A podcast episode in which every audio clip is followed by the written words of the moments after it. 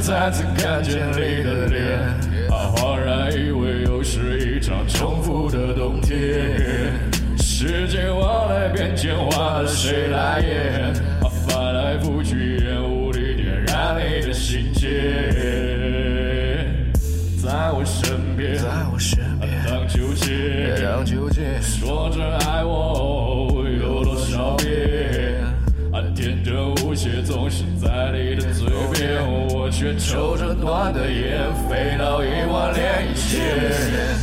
She's so loyal, she's so loyal, she's so lo o y I need some more. She's so loyal, she's so loyal, she's so loyal, I need some more. 这世界像是你给的沙漏，而我偏在那头等窗外吹的风。海誓山盟并不能够帮助我，一百年里我相爱的人那么多。I need some more, I need some more 活着不过为了寻求解脱别想太多，别想太多，别说爱我，别说爱我，我只在你怀里一夜寄托。爱情如烟，爱情如烟，来去如蝶，来去如蝶，恋人如烟，恋人如烟，仇人如缺，仇人如缺，嘲笑我疯癫，疯癫，多情太远，只愿搂着下个翩翩，温存如眠。他说爱我，他说爱我，他暗恋过我，他恋过我，他喜欢我，他喜欢我，他也恨我，他也恨我，他是宇宙，他是宇宙偏爱一语，偏爱一语。我是海里，我是海里。一片孤舟，所以愚蠢的女人，请你们不要太忠诚。我是雪茄加一燃，今后便失去体温，在陌生人的清晨一送射进亲吻，然后也把我烧掉爱做的内务，我宁愿被毒蛇杀死。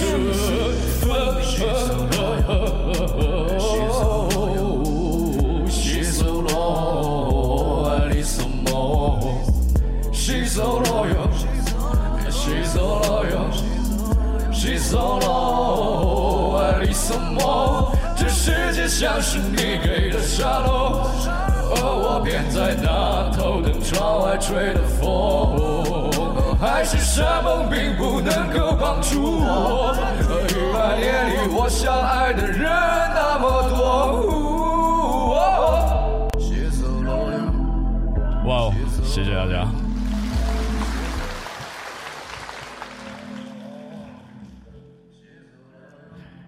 呃，首先做一个简单的自我介绍吧。我是一位来自重庆的小学语文班主任。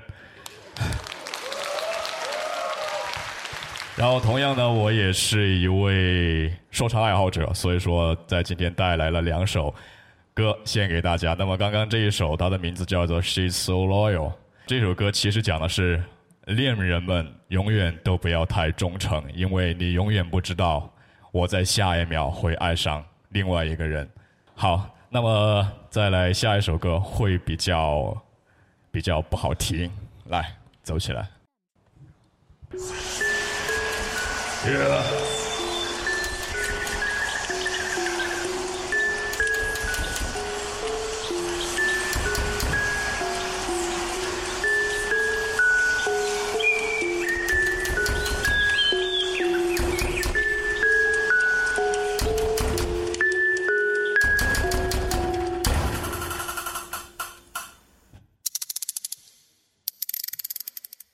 来到重庆森林，在听那些风景，在听那些蹉跎落破败的风景。你给我这风情，不仅有我供应。在这昏黄的城市的门口，这多的狗屁蛋挞，是吗？还有电话亭啊，那就不是律动平淡。广播的电风爽话，不经历动停下，音乐就像入梦灵花，不会出现并不灵跨过经历在这土地上的容身，这种行不行？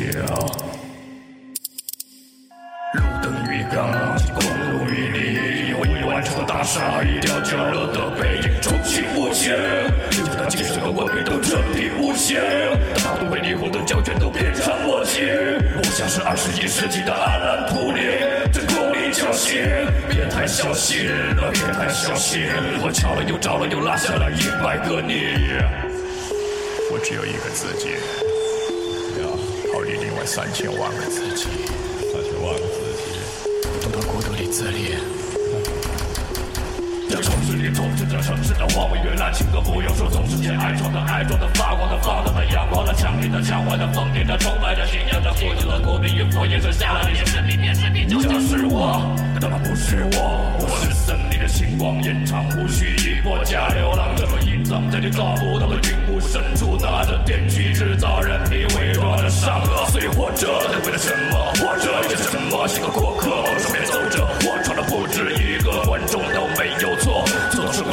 活上来没有机会接受整个演剧自由性，快快换上了命，所以分明这片森林本性，致敬的我难以爱也在烈火也太结束，我们是快也快太还是继续杀人们，因为一起是你杀了女娲，子宫里掐死东皇太一远离。远离这该死的、该死的、该死的我！你太是了，太是了，太是了！来生再说，来生再喝，来生再喝，录着这财务再喝。黄昏，是一几率，删除偶遇，下自己。如何走出，再次走进这重庆的森林？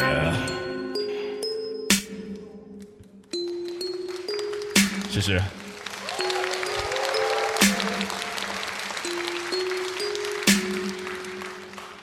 我其实今天带来的主题会比较阴郁，会比较阴沉一点，就是说，be towards death，向死而生。首先说一句题外话，我们刚刚写了一首歌，它的名字叫做《重庆森林》。很多人问过我说，你是不是特别喜欢王家卫的作品？你是不是对他特别有研究？其实我谈不上。呃，我觉得王家卫的电影可以带给大家一种感觉，他会特别的潮湿。这种潮湿是一种生理上的潮湿。我也用了王家卫导演另外一部电影，也是他的经典之作《花样年华》，也写到了这样一句词：即使得不到你，那又如何？得不到的那一个才是我的。呃，在参加完比赛之后，很多人说，可能你诡辩是所有 rapper 里面唯一一个带有五险一金的。嗯，然后又说说他看上去特别像一个啊衣冠禽兽的斯文败类。他说看上去特别像，其实我想告诉你的是，我不是看上去特别像。我本来就是一个衣冠禽兽，我们可能会常常在啊音乐上听到这样的主题，去赞颂爱情的浪漫，去赞颂爱情有多么的令人心驰神往。但是，爱情真正就是那样纯白无瑕的吗？所有人扪心自问一下：我这辈子真的只爱过一个人吗？所有人再扪心自问一下：当我爱着一个人的时候，我的心里面。难道还没有其他人吗？这样的歌可能我们会听的比较少，但是我想分享一个故事。在应该是在我读书的时候，读大学的时候，那时候呢，我是一个情窦初开的比较晚一点的人。当我进入大学之后，可能是一面之缘吧。呃，在我另一个班上。有一位女同学，呃，有一次节目，节目完了之后，她说她很想来向我告白，但不巧的是那时候我已经有女朋友了。然后过了一段时间，我分手了，她有男朋友了。再过了一段时间，她分手了，可我又有女朋友了。然后现在，他也应该是要步入婚姻殿堂的人了。我们就一直这样来来回回、兜兜转转。但是在这个过程当中，他有他爱的人，我也有我喜欢的人。可是，在我们的心底里，一直都还保存着这样一个神秘的故事，甚至我不知道还会不会有着他的位置。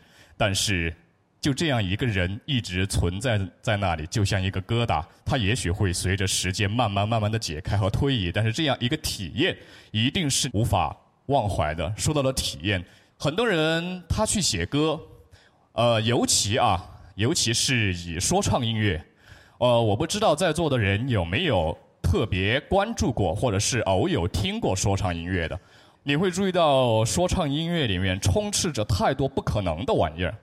什么叫做不可能呢？啊，第一就是钱多到我连烧都烧不完；二是车多到我连撞都撞不完；三是房子多到我连卖都卖不完；四是多到我的妹子那个也那个不完。但这并不是真正的体验。我觉得艺术创作一定要有自己的体验。如果是去编造，那一定是谎言，那一定引不起、引不起人类心里面真正、真真正正可以引起共鸣的东西。所以说，我就想去体验一下很多人所不敢体验的，因为有了这样的体验，我才可以真真正正的写出我觉得是真实的、是可以打动人的东西。要亲自去体验的东西还有很多。不仅仅是爱情，呃，我本身不是一个情绪特别好的人。我在读大学的时候得了抑郁症，得抑郁症的时候，正好又碰上自己想要创作的一个高峰期，于是我就开始疯狂的写。但是，我想到，我听说了这样一句话，就是说，创作如果过于主观，它也许就没法达到。真正的艺术的目的，所以说，当我得到抑郁症之后，其实我也花了很多时间，时间想要去了解。重庆人会有一点点平翘舌不分啊，花了一些时间去了解一下关于抑郁症的很多。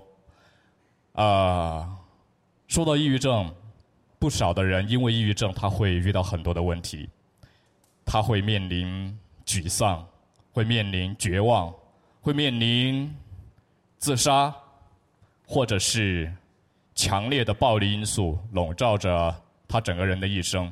我们会觉得抑郁症像得了抑郁症的人，他随时可以杀掉自己，或随时可以杀掉他身边的人，会把抑郁症当做一个 killer，会觉得抑郁症过分的危险。但是其实并不是这样。我不知道这个世界对待着抑郁症的人的观点和态度和立场到底是什么。所以说，其实我很想把一个得了这种病的心态给传播出去。正好，我又想去体验，所以说我开始学会了享受抑郁症。这是一个很痛苦的过程。我记得就是在我大学的时候，特别不合群。当然，还有一个原因是因为教育专业嘛。教育专业里五十多个妹子，就我一个男生，我觉得。挺没趣儿的。我有一个奇怪的癖好，在每天下课、放学之后，在深夜差不多十一点钟左右的时候，我特别喜欢溜出去学校，去到咱们学校比较偏远的一个地方，那里有一处还未开垦了的工地。那片工地里面常年没有人，常年没有车，常年没有灯，到了晚上就是纯粹的黑暗。我最喜欢做的事情，就是在那个地方去待上整整一个小时，不带手机，不戴耳机，不带纸，不带笔，我也不知道自己是为了什么，可能就是为了去感受，感受彻底的荒芜和空洞，感受空白，感受宁静。在这段时间之后，我就正好开始了进行自己的创作。其实谈到这里呢。又不得不说，在我们啊，虽然说我不能代表，但是在说唱音乐这一个圈子里面，所不可避免提及的一样东西，就是过分的自我与自负。这种音乐呢，它其实是强烈的以自我的中心来进行一种音乐上的表达，无论是歌词也好，无论是它里面传递出来的情绪也好，其实大家会发现，这种音乐是非常原始。甚至是有一些粗暴的，我开始也是这样去写，然后当我在大学快毕业的时候，我动了自己的第一个念头，我想作为一个音乐人，怎么着也得应该自己做出一张专辑来吧。所以说，我就趁着我这样一种非常难熬的精神阶段，去进行了一种创作，零零散散的写了差不多有十一二首歌吧。做好了之后，过了一段时间，哎，我来听一个好不容易打磨出来的，就像我孩子一样的作品，到底可以带来给我怎怎样大的震撼？但是，一听完之后，我发现啊，真的太垃圾了，因为过于自我的东西永远引不起人的共鸣，因为那种东西只是给你一个人去触及的，只有你才懂的东西，它。缺乏了一点点普适性价值，所以说，在那之后，我就突然开始有了一种想法，我就开始有了这样一种思考：是不是当我变得不再是我，当我能够重新以第三方绝对客观的视角来审视自己的时候，会变得更好呢？所以说我开始有了一种特别玄乎的想法、做法。就像是把自己的灵魂给剥离出去那样，呃，我不知道我是怎么做到的，但是当我们以一个纯粹客观的角度再来重新审视自己的时候，你会发现，原来你走过的每一步、每一路，其实都还有着不同的风景。所以说，我在经过一段时间漫长的，不能说折磨吧，就是。自我审视之后，审视自己的痛苦，审视自己的煎熬，审视自己的喜怒哀乐、爱恨情仇之后，我便开始了重新进行创作，写下了这样一段话：栖息地是死去的海，只能漂浮着漫无目的。最深的深渊传来声音，被族群遗弃的叹息。我们永远爱你，但不等于永远在此死去。因为我突然觉得人是一种特别没有归属感的生物，人永远都在漂泊。不是说我长期扎根于某一片土地，我就能够属于这里了。但是唯一不变的只有两种东西：一是时间，第二个就是你的灵魂。灵魂或许会消散，但是灵魂可以以另一种身份一直传递下去。